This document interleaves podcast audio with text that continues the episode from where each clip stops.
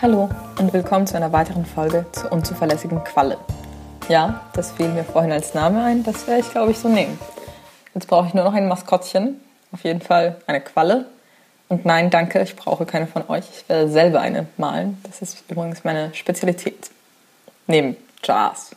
Diese Woche wird es um die lateinamerikanische Schuldenkrise der 1980er Jahre gehen, ausgehend von einem Referat, das ich hielt. Das ist kein einfaches, weil absolut wirtschaftswissenschaftliches Thema und ich kann sehr schlecht in Details eingehen und die Fragen, die es aufwirft, sind auch zu groß, um das in diesem Rahmen zu behandeln. Aber vielleicht einfach so als Denkanstoß werde ich mir äh, Mühe geben, erstmal irgendwie darzulegen, wie es zu dieser Krise kommen konnte.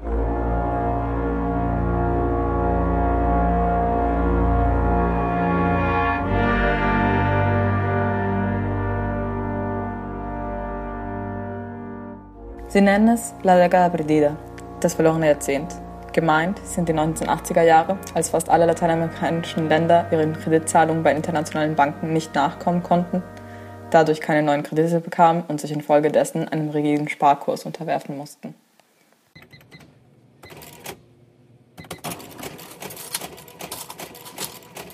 Wie es dazu kommen konnte, ist für viele keine schwierige Frage. In den 60er und 70er Jahren war die Wirtschaft in diesen Ländern versprechend, wenn auch volatil gewachsen. Internationale Kreditinstitute hatten mit Freude Geld geliehen. Dieses Geld investierten die Länder jedoch in ertragslose Projekte.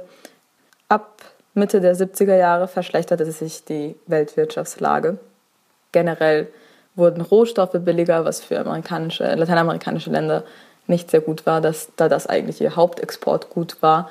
Und äh, viele Regionen in der Welt befanden sich eben selbst in einer Rezession allen voran Europa und Japan, sodass es auch einfach weniger Handelspartner gab, die ähm, einem Geld für Güter hätten zahlen können, sodass es einfach noch weniger Einnahmequellen für lateinamerikanische Länder gab.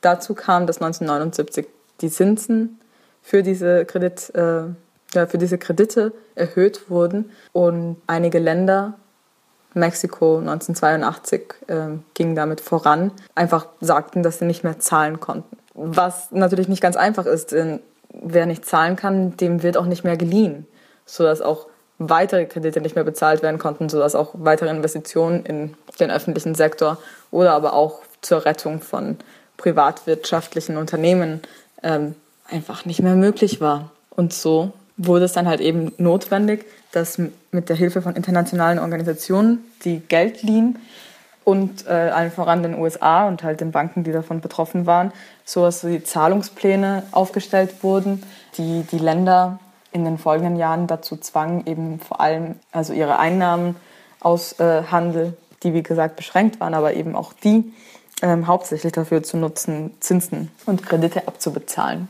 Es gibt auch eine andere Perspektive auf die Entstehung dieser Schuldenkrise und auf ihren Ablauf. Viele prominente Wirtschaftswissenschaftler waren der Meinung, dass obwohl lateinamerikanische Länder keine perfekte Wirtschaftspolitik verfolgten, ihr Management nicht schlimm genug war, um eine so drastische Reaktion der Kreditinstitute zu verdienen. Die Wachstumsraten der Länder für die Zeit vor der Krise scheinen das zu belegen.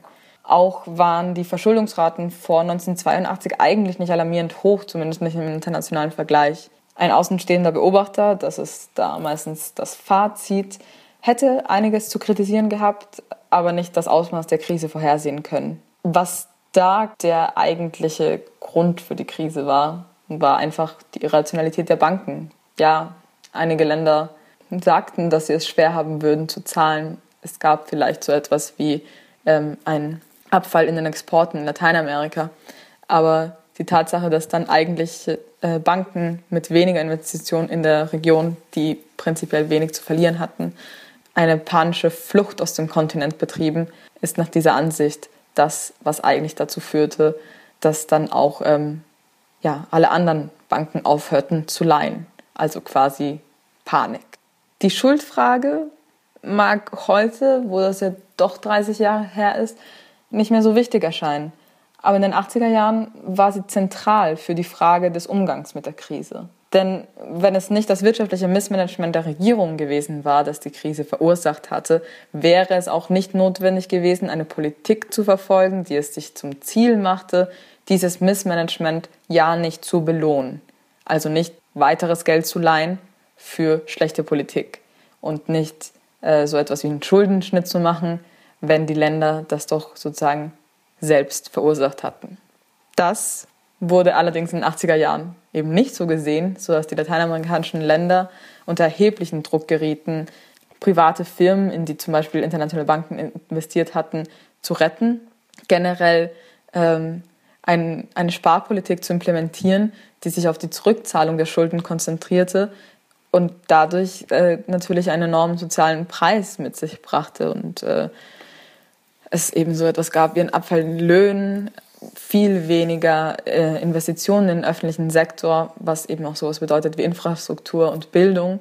Und was daran natürlich gefährlich ist, ist, dass ohne Investitionen kein Wachstum möglich ist, wodurch ähm, heutzutage viel die Frage umherschwirrt, ob das letztlich nicht dazu geführt hat, ähm, dass die Krise viel länger anhielt für diese Länder, weil sie eben jahrelang bis zur Abbezahlung der Schulden oder bis die Schulden zumindest in so einem Bereich abbezahlt waren, dass äh, wieder neue Kredite ausgegeben wurden, nicht wirklich so etwas wie einen Zukunftsplan verfolgen konnten.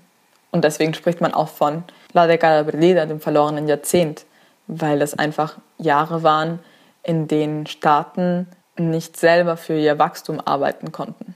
Sicherlich waren lateinamerikanische Regierungen nicht unbeteiligt am wirtschaftlichen Schicksal ihrer Länder. Das ist einfach die Natur der Sache. Mir scheint es aber zu einfach zu sagen, irrationales Verhalten seitens der Banken sei hauptsächlich für die Krisenspirale verantwortlich. Es ist wahrscheinlich einfach immer eine Mischung, was aber auch die meisten mittlerweile, die meisten Wirtschaftswissenschaftler so sehen. Ähm, es ist ja auch einfach keine Neuheit, dass Banken nicht nachhaltig handeln und sich von Trends hinreißen lassen. Und es war, ist auch in der neueren Geschichte, ich möchte nicht äh, explizit auf die Bankenkrise 2008 eingehen, aber ja auch immer als was gewesen, was angeklagt wurde, dass einfach manche internationalen Akteure auf dem Finanzmarkt nicht faktisch, sondern einfach emotional so eine Macht halten, dass wenn eben jemand nicht mehr bereit ist zu leihen oder wenn jemand zum Beispiel ähm, einfach die Meinung hat, jetzt wäre es an der Zeit, die Zinsen zu erhöhen, alle Folge leisten und alle sich daran halten. Und man fragt sich, gibt es unabhängige Beobachter, die das vielleicht verifizieren? Hm, wer weiß. Letztendlich wirft aber die lateinamerikanische Schuldenkrise eine noch größere Frage auf, die auch äh, einige Aktualität hat für Europäer heutzutage. Und zwar ist die Frage, ob äh, Sparprogramme sinnvoll sind. Ja, Schuldner müssen zahlen, und ja, niemand sollte für die Schulden anderer Länder aufkommen müssen. Und ja, niemand hat lateinamerikanische Länder dazu gezwungen, Schulden aufzunehmen. Aber ist es ein verlorenes Jahrzehnt wert? Ist das etwas, was man verantwortungsvoll als Zahlungsplan nehmen kann, dass ein Land einfach zehn Jahre lang oder so lange, bis es eben das abgezahlt hat, sich nicht auf seinen, also selber nicht wirtschaftlich wachsen kann? Vielleicht. Kommt wahrscheinlich auf die Perspektive an. Ich meine, wenn man im Land ist, findet man das wahrscheinlich scheiße. Wenn man jemand ist, der vielleicht äh, Staatsanleihen von einem Land gekauft hat, das äh, sich dann, also das dann sich zahlungsunfähig erklärt, findet man das wahrscheinlich eher gut. Das ist eine schwierige Frage. Und ich kann sie nicht beantworten.